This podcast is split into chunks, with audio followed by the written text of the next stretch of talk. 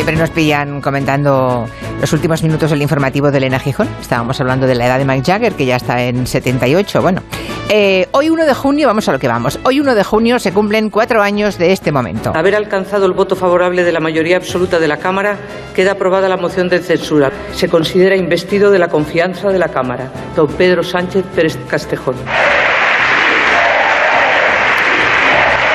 Los gritos de sí se puede y ese famoso abrazo entre Pedro Sánchez y Pablo Iglesias se llevan un momento histórico. Era la primera moción de censura que prosperaba en la democracia española.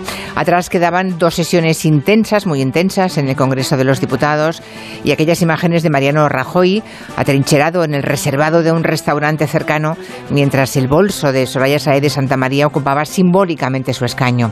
La negativa de Rajoy a dimitir provocó un cambio de gobierno y fue el inicio de un tsunami político que desde luego revolucionó el panorama político. Solo Pedro Sánchez se ha salvado de la trituradora de liderazgos de este periodo.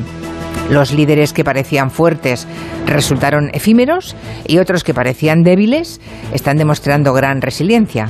Albert Rivera, Pablo Iglesias, Soraya Saez de Santa María, Pablo Casado, todos fueron estrellas fugaces de la política española.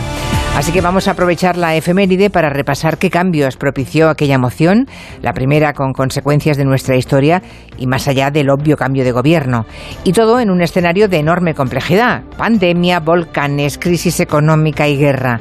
Lo analizaremos en compañía de Ignacio Guardans, Elisa Beni y Julio Leonard.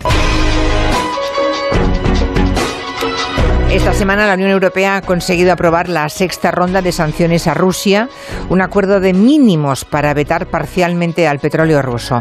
De momento, para contentar a Hungría, pues se va a limitar a bloquear el crudo que llega por mar, pero no el que llega por oleoductos.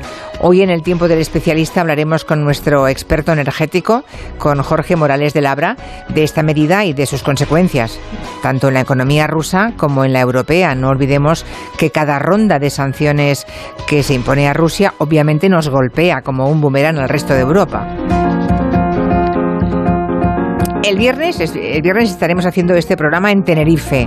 Haremos allí el espacio en directo desde la sede de presidencia del gobierno de Canarias. Pero hoy también vamos a ir a las Canarias. Vamos a ir en concreto a Lanzarote, la isla que acogió e inspiró buena parte de la obra del premio Nobel José Saramago. Allí, en Tías, el escritor construyó a casa, le llamaba así, a casa, un refugio de libros, familia, amigos, visitantes, niños, perros. Bueno, del recuerdo de aquellos días de José Saramago en Lanzarote ha nacido un libro del que vendrá a hablarnos su autora y su mujer, Pilar del Río. Se llama La intuición de la isla.